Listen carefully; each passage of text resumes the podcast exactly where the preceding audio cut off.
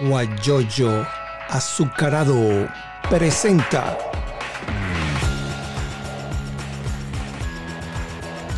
la noticia con Eleazar Benedetto. No me sale la opción de pedirte, pero bueno, ya estamos aquí, Ya Eleazar, estamos qué aquí. gusto verte. Bueno, Carolina Jaime Branger, ella es ingeniero de sistema de la Universidad Metropolitana. Tiene posgrado, bueno, no sabía, es una cosa de ingeniero de sistema a historia de arte, ¿no? Son cosas que uno no sabe, ¿no? Y también tiene máster en educación también aquí en los Estados Unidos. Y va a conversar con nosotros porque ella es integrante de la Junta Electoral, de, este, de esta comisión que designó el presidente Guaidó para la consulta electoral. Entonces, hay algunas personas que están de acuerdo, sí, vamos a, a- participar porque ya hay la- el apoyo de varios países en el mundo entero, de más de 60 países. Ya estuvimos vi- escuchando lo que dijo ayer eh, Blanca Rosa Mármol de León y entonces, bueno, vamos a ver qué dice Carolina sobre esta situación. Buenos días y bienvenida. Gracias, Eleazar. Pues sí, tengo el honor de participar, de ser miembro del comité organizador de la consulta popular. Y quizá, Eleazar, la gente no se ha dado cuenta de lo importante que es esta consulta. Porque mucha gente, la crítica principal es que ya firmamos en el 2017 y no pasó nada. Bueno, yo quiero ir comiéndome el elefante por pedacito. Ok. Ciertamente, quizá la mayor decepción que tuvo la gente fue que eh, en esa consulta la Asamblea Nacional de alguna manera se comprometía a nombrar un nuevo CNE y eso no se eso no pudo ser porque bueno no habían las dos terceras partes. Acuérdate que el Tribunal Supremo espurio e inconstitucional que nombraron en diciembre del 2014 ah, al- este, ah, anuló la designación de los diputados de Amazonas. El hecho es que sí sirvió el 2017. Si 2017 no hubiera servido, no estaríamos hoy ahorita con un gobierno legítimo constituido, Claro. con 60 de las democracias más sólidas del mundo apoyándonos. O sea que 2017 a lo mejor no sirvió para nombrar un nuevo CNE, pero sí sirvió para abrir paso a todo lo que ha pasado últimamente. Hoy, en términos políticos, estamos mejor que en 2017. Totalmente. Claro, ¿qué es lo que pasa? Que el hambre es un horror. La crisis humanitaria ha escalado, pero in- increíblemente. Y sí, nosotros como personas estamos mucho peor. La situación del país es terrible y encima la pandemia. Pero políticamente nuestra situación es mucho más fuerte. ¿Por qué esta consulta en este momento? Porque los países que nos apoyan para poder aplicar cualquiera de los tratados de los que Venezuela es parte, por ejemplo el ROP o el TIAR, o el- necesitan este resultado nuevamente, nuevamente, bueno, lo están pidiendo, ¿por qué no se los vamos a dar? Claro. Yo creo que la diligencia es la que no se hace. No te pongas bravo, o sea, vas a firmar otra vez, no te cuesta firmar. O sea, nosotros aquí en Venezuela estamos montando esto con las uñas, Eleazar, porque estamos conscientes de lo que es la pandemia. Tenemos, por fortuna, un equipo de médicos maravillosos que nos está asesorando en el tema del control sanitario, porque eso es la primera prioridad, proteger a las personas que van a participar. Claro. Entonces, ¿cuál es la idea? La idea es hacerlo de una, de una forma mixta. Hay una parte virtual y hay una parte presencial.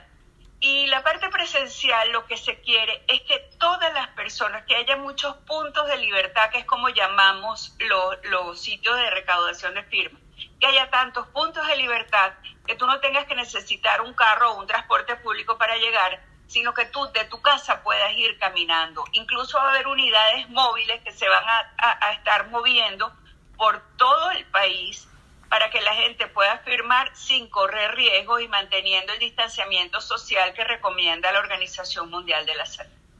Muy importante. ¿Y cómo se ha sentido allá en Venezuela? ¿Hay motivación para que la gente asista, la gente que te ha llamado? No, no los amigos tuyos, pero sí los conocidos Porque ya los amigos te van a decir, sí, Carolina, yo voy, cuenta conmigo, pero hay gente que, que lo conocemos, que somos conocidos nada más. Entonces, ¿cuál es la opinión? Opiniones divididas. O sea, las críticas mayores son eso, que ya hicimos la firma, que ya firmamos en 2017 y que no pasó nada. Pero yo pienso, Eleazar, que si tú naufragas y eres el único sobreviviente y llegas a una isla desierta, tú tienes dos opciones. O te sientas en la orilla a esperar que te vengan a rescatar, o haces algo para que te rescaten. Prendes fogatas para que se vea humo, si pasa un avión, un helicóptero o un barco a lo lejos. Te tienes que buscar un techo donde protegerte, tienes que buscar qué es lo que vas a comer porque si tú te quedas esperando, mira, a lo mejor te rescatan, pero a lo mejor no. O a lo mejor te mueres. Exacto. Entonces hay que hacer todo lo posible. Nosotros en este momento, los venezolanos, somos como unos náufragos. Y definitivamente tenemos que hacer algo. Esto es un llamado de auxilio de todo el país. Nosotros esperamos que la diáspora nos apoye. Ya nos ha apoyado en tantas cosas. Una vez más, y aquí en Venezuela sí hay gente entusiasmada y este, hay gente que te digo que la principal queja es que ya esa diligencia la hicimos. Y yo les recuerdo el firmazo. Mira, yo fui coordinador de Súmate en Aragua para el firmazo. Y nosotros firmamos y nos invalidaron la firma y volvimos a firmar y nos la invalidaron otra vez y volvimos a firmar. Yo creo que esa, esa determinación de lucha por la libertad del pueblo venezolano es encomiable. Entonces, ¿dónde se quedó? ¿Qué te importa volver a firmar? Pon tú que tú no estés muy convencido. Firma, porque si no firmas no va a pasar nada. En cambio, si firmas podría pasar algo. Pero lo que estamos haciendo que es, bueno, pasarle la pelota a la comunidad internacional. Y la diáspora... necesitamos ayuda. Ajá, y nosotros estamos afuera, ¿podemos firmar? Claro, es importantísimo que los que estén fuera, pues fíjate que el régimen ha querido y ha, y ha hecho todo lo posible porque la diáspora no participe ni en elecciones, ni, ni en referendos, ni en nada. Bueno, justamente esta consulta popular es para todos los venezolanos se encuentren en el lugar del mundo que se encuentren. Y eso lo hace muy importante. Los necesitamos. Ustedes que están fuera, los necesitamos, amigos. ¿Y cómo se va a hacer eso? ¿Cómo van a llevar el control? Por ejemplo, hay personas que, que están legales y hay otras personas que no están legales. Los encargados de la organización de los votos de la diáspora son Horacio Medina, que te aconsejo que, que lo llames y que lo entrevistes, e Isabel Pereira Pisani, que están en los Estados Unidos. Yo creo que los votos internacionales se van a hacer prácticamente todos virtuales, o sea que vas a poder participar desde tu teléfono, desde tu computadora, en tu casa. Aquí en Venezuela, pues la parte virtual, que sí pensamos que podemos hacer una parte virtual, es más difícil porque el régimen te puede cortar eh, CanTV, te puede cortar la luz, o sea, puede hackear, puede hacer muchas cosas, pero fuera no. Entonces yo creo que el voto de la diáspora va a ser mucho más fácil que de quienes estamos en Venezuela. Sí, hace como unos meses atrás eh, eh, eh, conversamos aquí en este, en este live con Horacio Medina, como gente de petróleo, como, como PDVSA, pues entonces conversamos con él, pero no tocamos esto porque no se, no se, no se había hablado todavía, pero lo voy a tomar en cuenta. Yo tengo que aclarar que Horacio ahorita se retiró de esa parte de PDVSA, de la Junta de PDVSA ad hoc, para poder trabajar en este comité organizador. Sí, lo voy a llamar para conversar con él en, esta o la otra semana para sacar buenísimo, buenísimo. Eh, aquí dice una persona en el teléfono, dice so, Soliyuni, amiga, amiga Carolina, ¿de dónde van a sacar el dinero para cubrir esos gatos? Ya lo está diciendo, están trabajando con las uñas, pero eh, no sé, Sol... con las uñas, pero estamos también hay organizaciones internacionales que prestan ese tipo de apoyo, entonces, bueno, estamos a la espera de que aprueben un presupuesto que por supuesto va a ser rendida, las, las, las cuentas van a ser rendidas hasta el centavo, porque lo que queremos es que este sea un proceso prístino, transparente, porque, sabes, Eliazar, también ha habido insultos, o sea... Demasiado. La verdad es que, mira, yo desde que cuando tú te metes en política, tú tienes que desarrollar lo que se llama cuero de cocodrilo. Porque si no, te, te mueres de la depresión, de la tristeza. Ahorita, bueno, se metieron hasta con mis hijas. Y yo Imagínate. digo, bueno, insúltame a mí, pero no insultes a mis hijas. Claro. Y lo triste es que son insultos, ¿sabes? No son argumentaciones. Oye, si tú no estás de acuerdo, explícame por qué no estás de acuerdo. Pero ¿por qué tienes que insultar? Bueno, total que, que eso, eso justamente lo que te demuestra es una falta de argumentación. Y otra cosa muy importante es que el régimen está acusando el golpe. Entonces, si el régimen está acusando el golpe, eso significa que a ellos no les conviene esta consulta. Claro. Fíjate que incluso salieron a proponer una consulta que le van a preguntar a las personas cuáles son sus sueños. O sea, después de 22 años te van a preguntar cuáles son tus sueños, Ay. así como que hicieras una carta al niño Jesús pidiéndole, yo quiero una casa bien equipada y yo quiero un carro y yo quiero, ¿qué qué? O sea, Una la falta de respeto. regaladera se acabó, en Venezuela Claro. no hay dinero. Sí. Mira, eh, Pero es Caroli- una manipulación. Carolina Jaime, nuestra entrevistada hoy. eh, mm, esto me recuerda, yo estuve al frente del Colegio Nacional de Periodistas durante 10 años, pero no era porque yo quería estar, yo quería los dos años entregar, pero el CNE no nos permitía hacer el proceso electoral. De acuerdo, Eh, de acuerdo. eh, Levi Benchimol estaba a nivel nacional y yo estaba en Anzuategui. Y entonces tuvimos 10 años y Levi me decía, no, Eliazar, tú te tienes que quedar ahí, no, te- no puedes abandonar el barco. Me estoy recordando ahorita lo que tú dices. Se naufraga, tal, hay que permanecer allí. Y y yo permanecí ahí 10 años. ¿Y cuántas personas no criticaron? Bueno, ¿hasta cuándo Benedetto? ¿Hasta cuándo? Pero bueno, yo no puedo irme, no hay elecciones. Y entonces tengo que estar No, allí. y además, puesto que tú dejas puesto que ocupan ellos. Claro. Bueno, Universidad Central está en la misma situación. ¿Cuántos Exacto. años no tiene ya Cecilia García Rocha ahí? Sí, Y señora. la Junta al día debido haber elecciones. Claro. Y no quieren hacer elecciones porque saben que las van a perder. Entonces, Totalmente. Como que prefieren quedarse con él. y la guerra y las agresiones que hay contra no solamente la Universidad Central, sino contra todo. Yo soy jubilado de la Universidad de Oriente, imagínate qué es lo que no le han hecho a la Universidad de Oriente, la han destrozado, está en el suelo. La- lo último, Mira, bueno, lo penúltimo que hicieron fue lo, de la, la, la biblioteca, quema. la quema del libro, Sí. de los libros. Mira, qué dolor, porque eso, ¿sabes lo que me recuerda? Las quemas de los libros, Savonarola en, la, en, la, en el Renacimiento, quemando libros, las fogatas aquellas enormes. O sea, que estamos retrocediendo 400 años. Por favor. Y no vayas tan lejos, en la Alemania nazi quemaron libros, en, el- en la China de Mao Zedong también quemaron libros, entonces imagínate. En la Camboya de Pol Pot, o sea, todos los gobiernos totalitarios han tenido como un como una línea de acción en común. Y, y una de ellas es acabar con la cultura, con la educación, porque lo que te levanta un país a fin de cuentas es la cultura. Y cultura englobando todo, pues. Allí Los está niños. un amigo común que lo tuvimos ayer conversando, habló, te, te envió saludos, en este momento también te envía saludos, no sé si lo ves en el teléfono ahí de Ramírez. Gracias Carolina, adelante.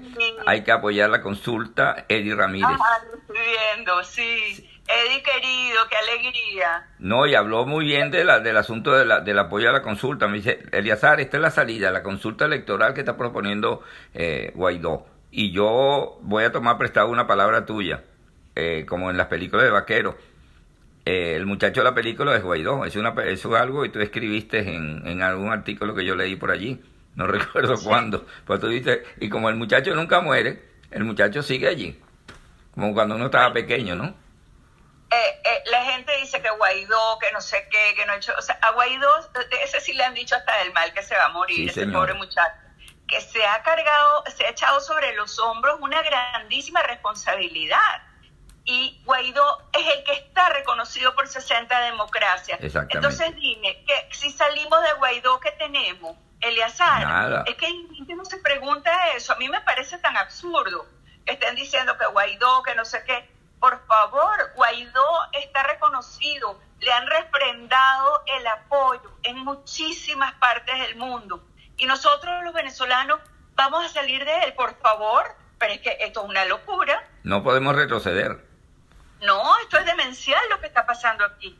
Pero los grupos esos, ¿sabes? Quizás están muy activos en las redes, pero yo estuve sacando la cuenta de las críticas que tuve y eran un grupo como de, no llegaban a 20 y se retuitean entre ellos, ¿no? Claro. Y cuando te das cuentas tienen 24 seguidores, tienen 17 seguidores. O 10 o, nadie.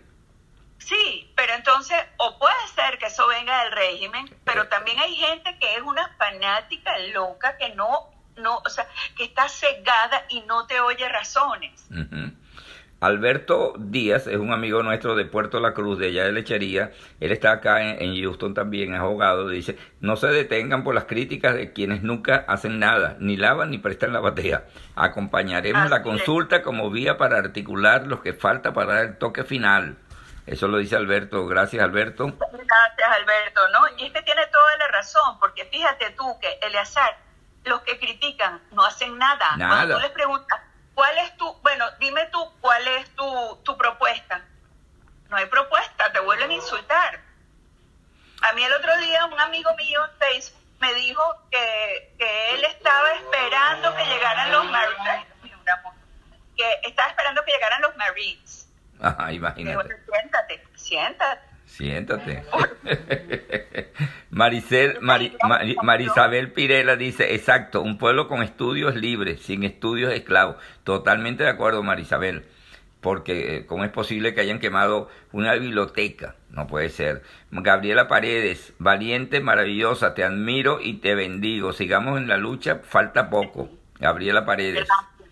Gracias, Gabriela. Tiene una cantidad de personas allí. Y algo que, que, que, ayuda mucho esta consulta es las declaraciones de la conferencia episcopal ayer, donde dice que las elecciones del 6 de diciembre, textualmente, abro comillas, elecciones del 6 de diciembre son inmorales y carecen de condiciones. Eso lo dijo la conferencia episcopal venezolana.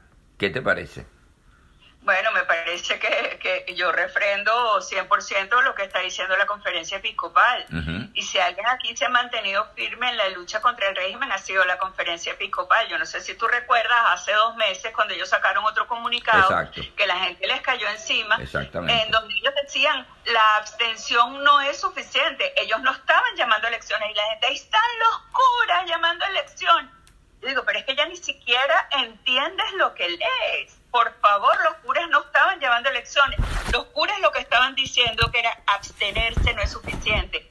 Y por eso que estamos aquí hoy, Eleazar, con este comité organizador de la consulta popular. La consulta popular lo que le va a decir al mundo es que los venezolanos no estamos de acuerdo con esas elecciones espurias, ilegales, ilegítimas, con un CNE ilegal, con, una, imagínate, en el, en CNE hay dos de las juezas que han estado haciéndole el, el, juego, al régimen.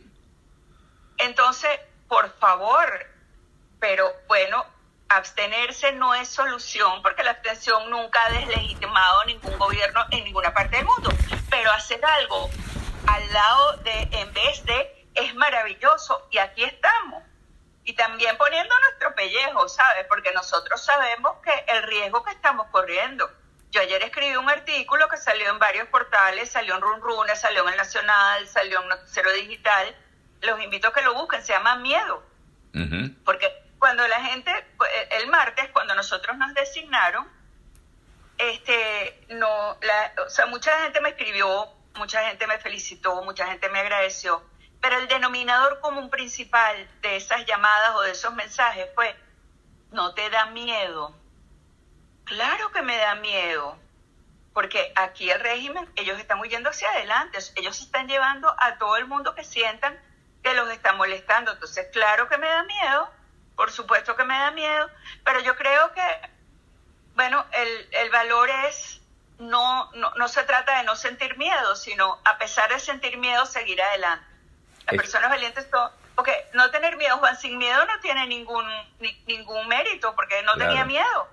En cambio, yo creo que tener miedo y seguir adelante, pues es un motor, porque peor que el miedo es la desesperanza. Y hay mucha gente desesperanzada. Demasiado.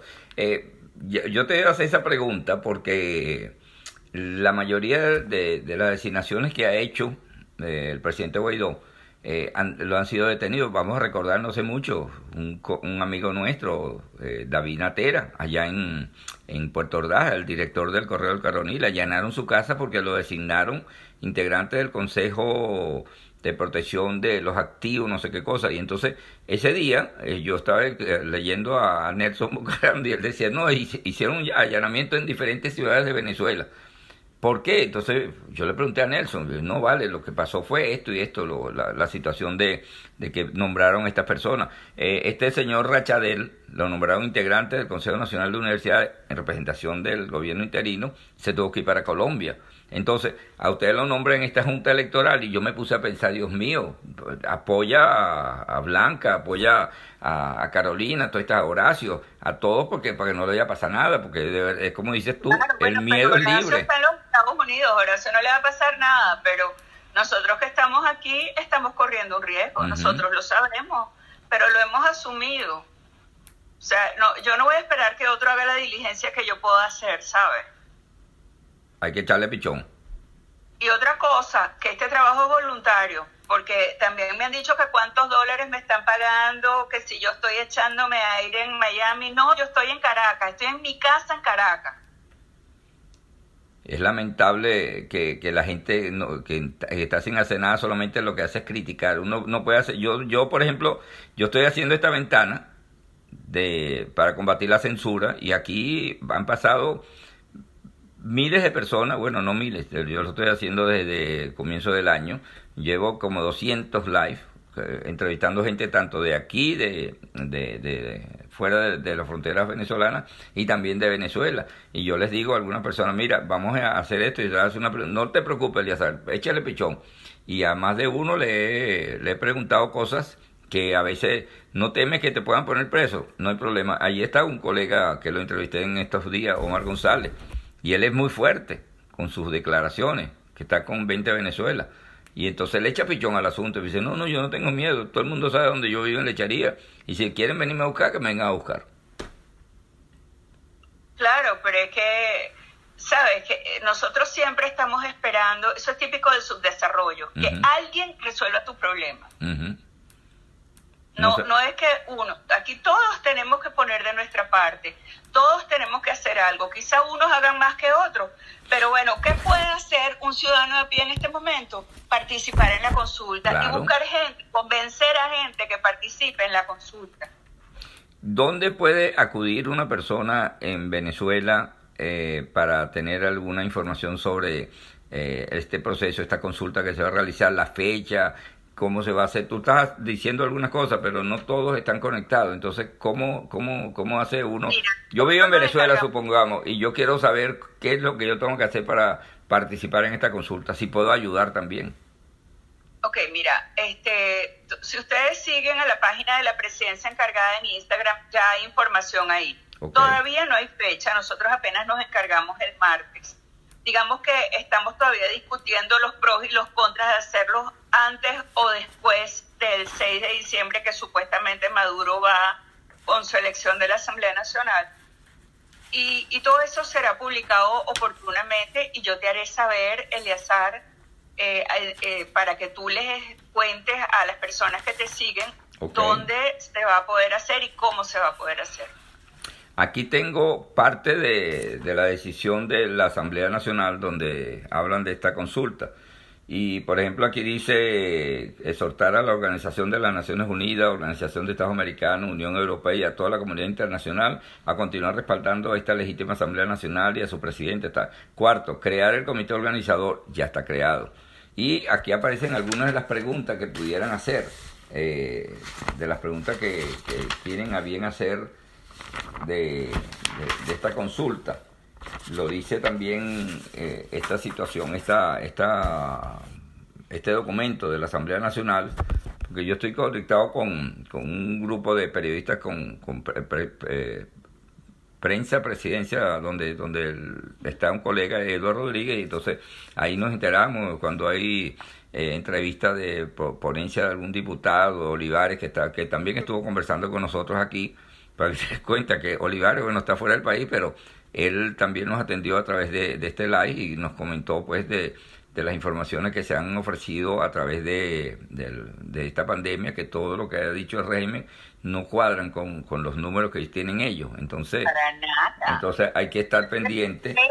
De, yo tengo un programa en EBTV en Miami y yo entrevisté a Julio Castro hace dos semanas.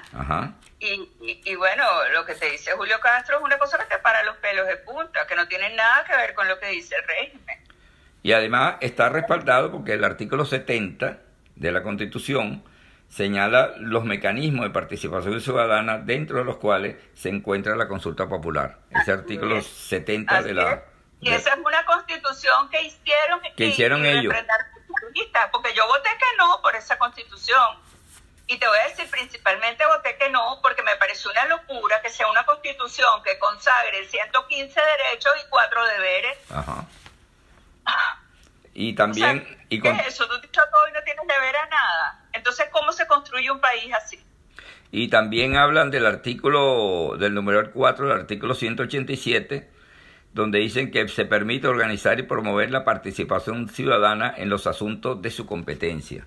O sea, hay pleno respaldo con la Constitución para realizar esta consulta electoral. Según, claro, según lo que dice. fue convocada uy, pero los carros aquí están. Es que estoy en el sitio donde tengo mejor internet, Eleazar, porque es que de verdad te digo que el internet aquí en Venezuela cada día va peor. No, no, eso lo sabemos. Eso lo sabemos porque, mira, eh, por ejemplo, aquí no se ha caído, pero muchas veces se, ¿Ah? Que aquí no se ha caído todavía en el tuyo. Esta, este like que estamos haciendo tú y yo no, no se ha caído, pero hay mucha gente con quien yo he conversado, bueno, y se ha caído. Yo estaba hablando eh, hace unos días atrás con María Guevara Ochoa, que ella está organizando, ella organizó una, tiene una asociación de abogados del Estado en Suátegui, y ella, la cara no se le veía, pero se escuchaba. Yo le bueno, eh, vamos a, hacer, continuar conversando y no te muevas de allí porque se puede caer el internet. Entonces, bueno, conversamos y después ya habíamos conversado bastante, se cayó y se fue la imagen, se cayó la voz y no pudimos seguir conversando. Pero eh, excelente. Ahí está Ricardo Caterino, él está en, en, Ecuador, él es venezolano. Se conectó ahorita, eh, saludos Ricardo, estamos en contacto siempre. Él es, él es de San Juan de los Morros, pero se crió, se vive por allá por lechería, pero ahorita, ahorita está en Ecuador. Ya la mayoría de la gente con quien hemos que se conectan, yo por la, los conozco, por ejemplo, ya cuando ve a C. Jaime B, ya yo sé que es Carolina. Bueno, continúo con, con, el asunto este de los considerando de la Asamblea Nacional.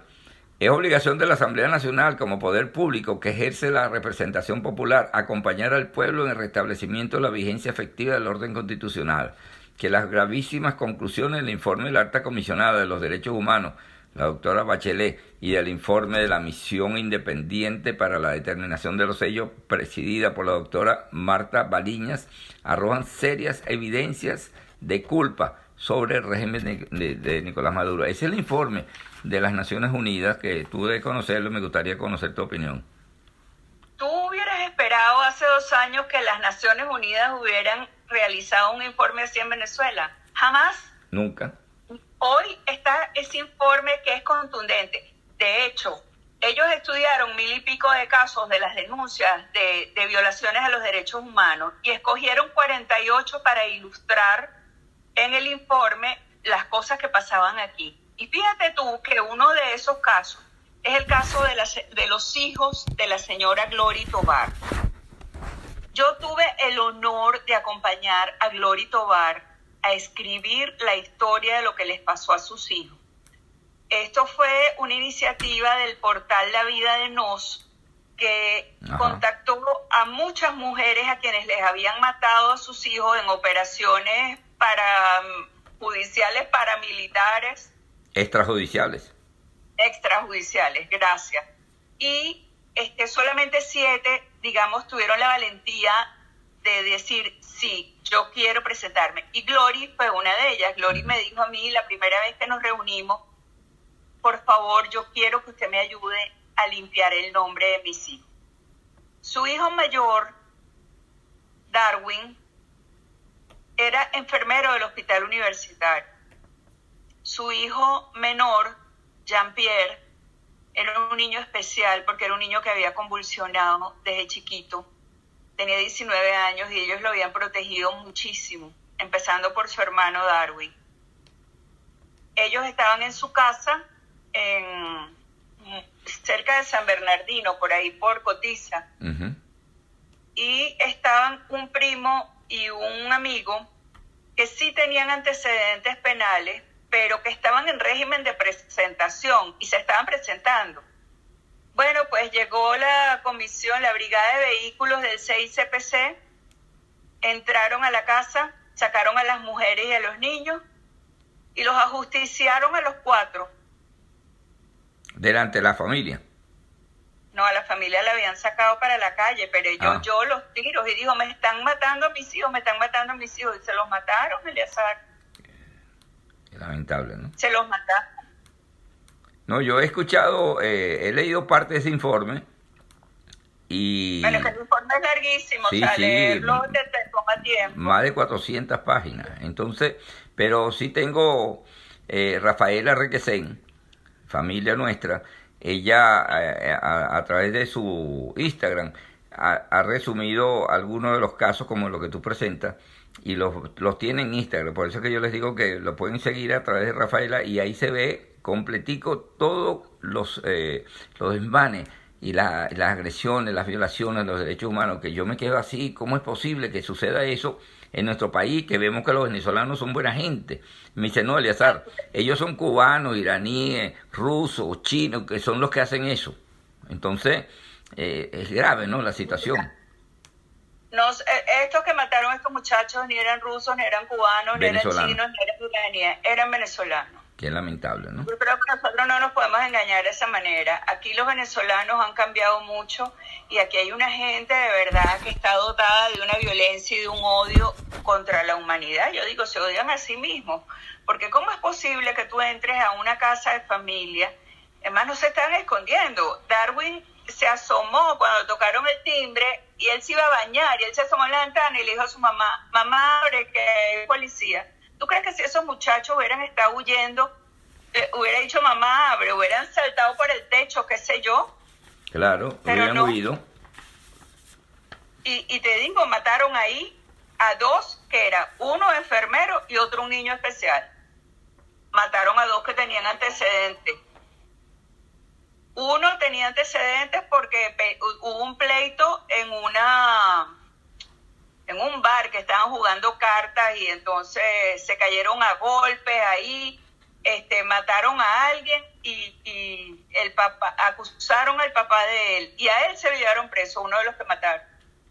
Después lo soltaron, pero con régimen de presentación. Imagínate. Pero es que eh, la, la solución del crimen en Venezuela no es ajusticiar, ¿sabes? Claro, bueno, entre comillas, hay tribunales, pero ¿quiénes manejan los tribunales? Esa es la otra situación. ¿Qué maneja la fiscalía? También ellos eh, eh, abren averiguaciones en la fiscalía cuando a ellos les interesa, mientras si no, no, no lo abren. Pero voy a hacer un paréntesis a esta hora, porque nos toca hablar de unos profesionales del diseño gráfico, que es Cocoa Creativo. Ahí está un colega nuestro en Barcelona que se llama Jesús Gregorio Cabello y ellos tienen inclusive un portal que se llama Pana Noticias, arroba Pana Noticias, arroba Cocoa Creativa. Allí pueden tener la información necesaria cuando usted tenga que hacer un diseño gráfico. Excelente. Eh, si usted está en Venezuela y necesita comprar algún, eh, algún medicamento, eh, comida, etcétera, aquí en los Estados Unidos, yo les recomiendo Blue Travel. Es una empresa que envía las cajas desde Venezuela, desde Estados Unidos a la puerta de su casa en Venezuela. Y no solamente que la envía, sino que ellos compran lo que usted necesite. Usted le hacen como una lista de mercado. Compran, lo meten en la caja, la embalan y se lo, eh, se lo ponen allá en la puerta de su casa. Más nada. Para no molestar a la familia, que a veces no, no, no, no tienen tiempo o no tienen familia aquí en los Estados Unidos, puede comprarlo así. Y otra información importante es los panes de jamón. El pan de jamón de dulce mestiza. Ellos están en la Fundación Mendoza de Barcelona. Usted puede, y tienen delivery a través del 0414-829-7465.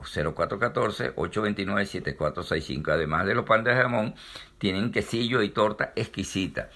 Y otra información importante que si usted necesita fotografías de algún evento que usted vaya a hacer, bueno, les voy a recomendar a Quique Landaeta Fotos. Quique Landaeta Fotos a través del 0414-814-0971.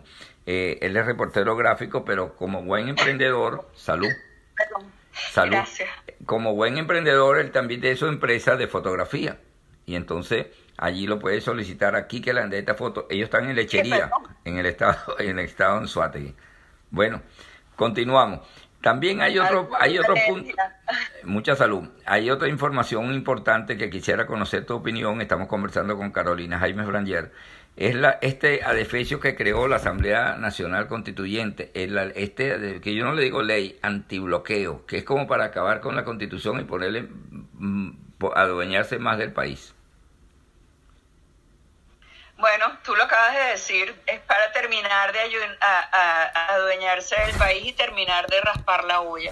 Porque hay tanto interés en tener unas elecciones en medio de una pandemia. Porque ellos lo que quieren es que si tratando de recuperar la Asamblea Nacional, que no la van a reconocer ninguno de los países que reconocen a Guaidó, este, recuperar Citgo, recuperar el oro de Londres, monómeros, etcétera, etcétera, o sea, lo que queda de dinero fuera. ¿Y para qué? Para seguir hundiendo el país. Ahora, yo te digo que una de las aberraciones más grandes que hemos visto en la historia de Venezuela es la Asamblea Nacional Constituyente. Mm, totalmente. Porque Asamblea Nacional Constituyente, ¿qué hace? Pues redacta una constitución. Claro. Punto. Y más nada. Y luego se somete a referéndum.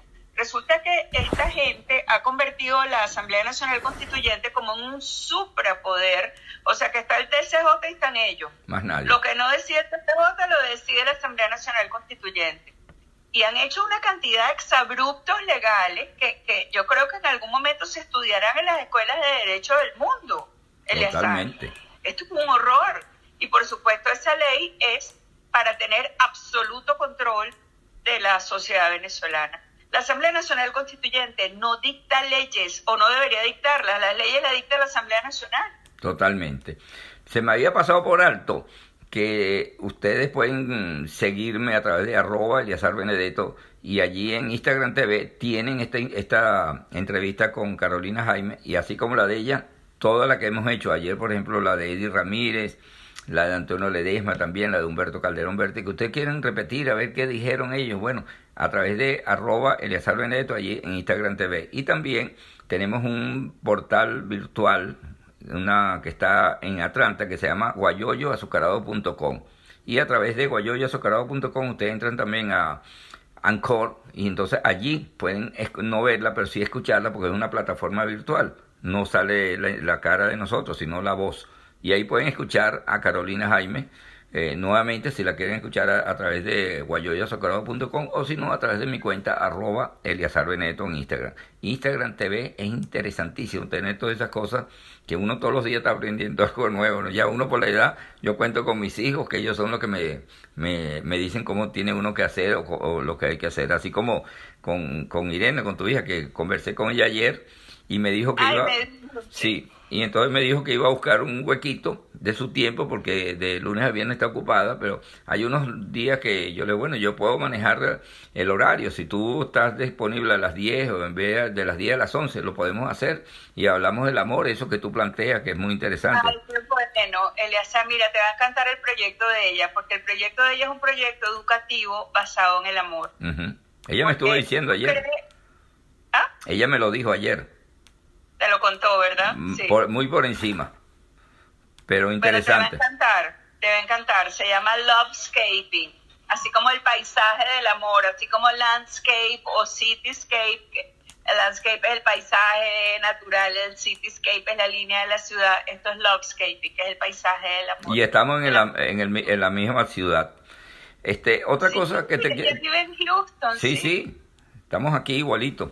Hay otra cosa que te quiero comentar, que eh, en esta Asamblea Nacional, cuando aprobaron esa, ese adefesio de, de antibloqueo, eh, hay algunas personas, diputados allí, que, se, que rechazaron esa, esa aprobación. Entonces yo digo, pero cuando, cuando ellos mismos se están pellizcando, yo, yo no entendí.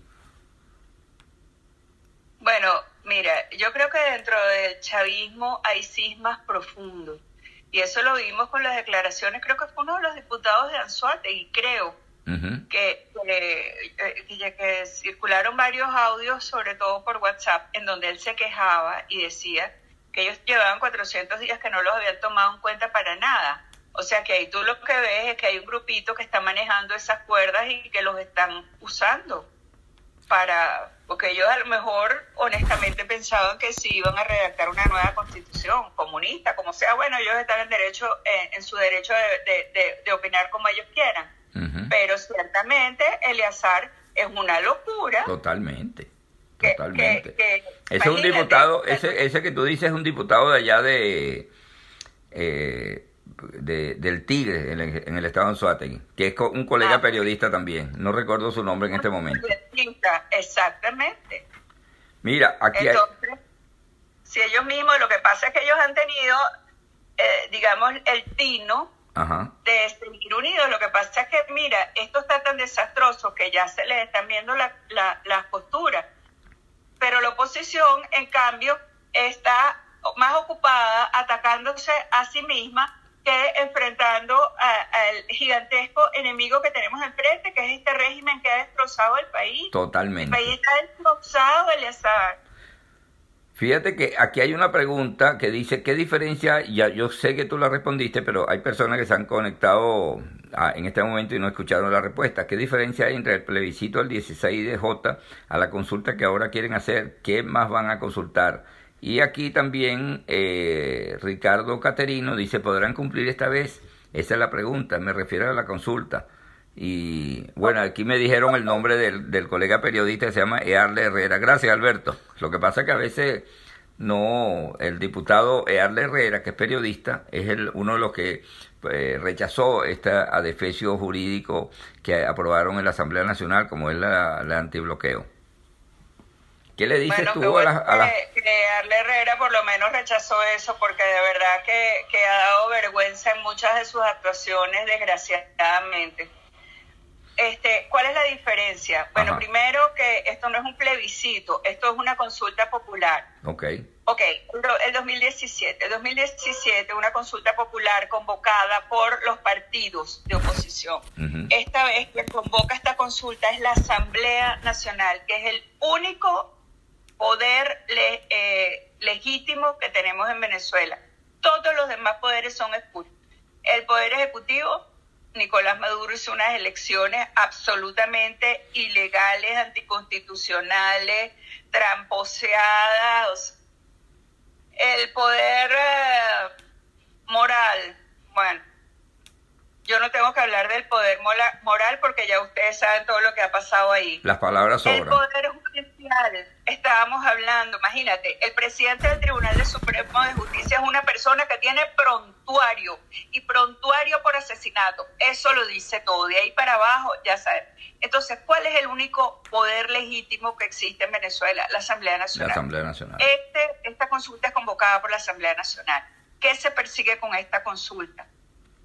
En el 2017 nosotros eh, no se pudieron cumplir las cosas de parte porque nosotros no teníamos un gobierno legítimo. Hoy sí tenemos un gobierno legítimo presidido por Juan Guaidó y reconocido por las 60 democracias más sólidas del gobierno. Del país. Entonces ahí, del mundo. ahí hay una gran diferencia.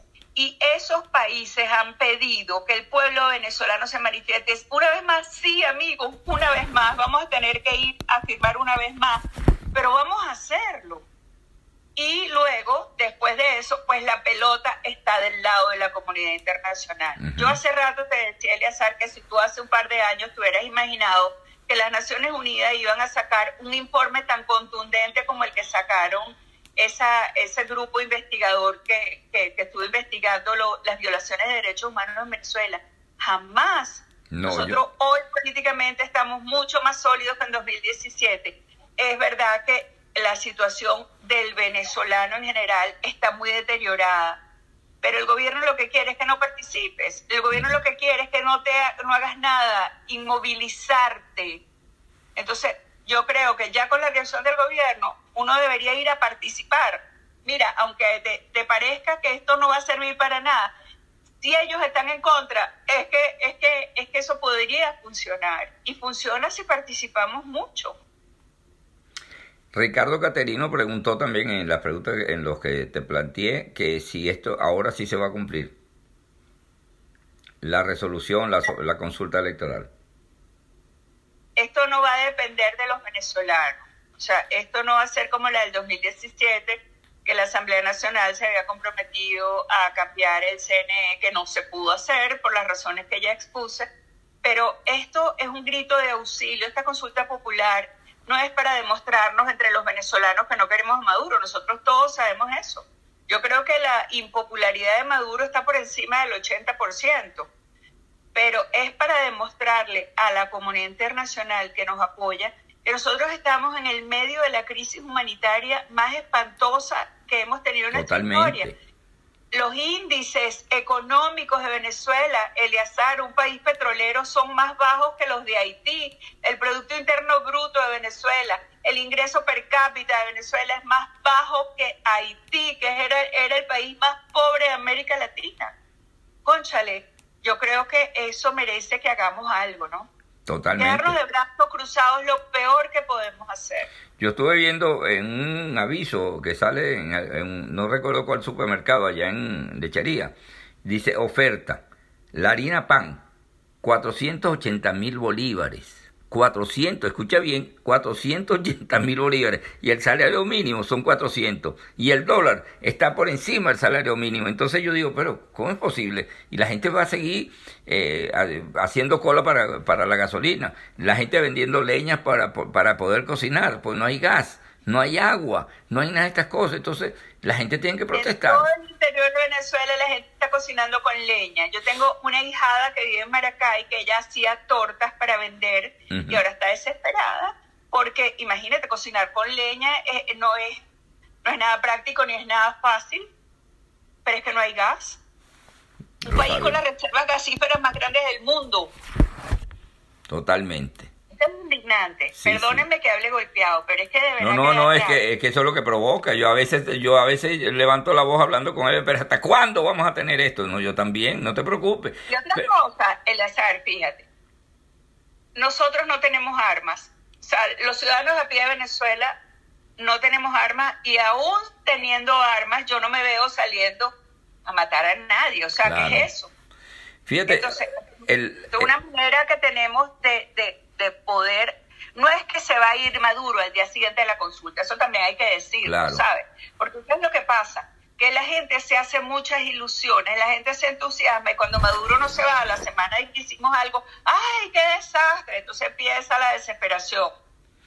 Pero en este caso, repito, la pelota va a estar del lado del, del terreno internacional y se podrán hacer cosas se podrán hacer cosas, seguirán las sanciones a todos los jerarcas chavistas que han espalillado al país, porque eso no tiene otro nombre, que están viviendo como unos reyes aquí en Venezuela o en países, digamos, eh, amigos, porque ya yo creo que tienen miedo de poder estar en, como les encantaba en los Estados Unidos. Son anti-yanquis, pero les encantan los Estados Unidos. Totalmente. Este, están en Europa, este, vienen sanciones a los familiares de los que están viviendo en Europa, cosa muy importante. Muy bueno. Me alegrará saber que esos chamos que están dándose la vidorria en Europa, pues van a tener que venirse para Venezuela, porque los van a expulsar.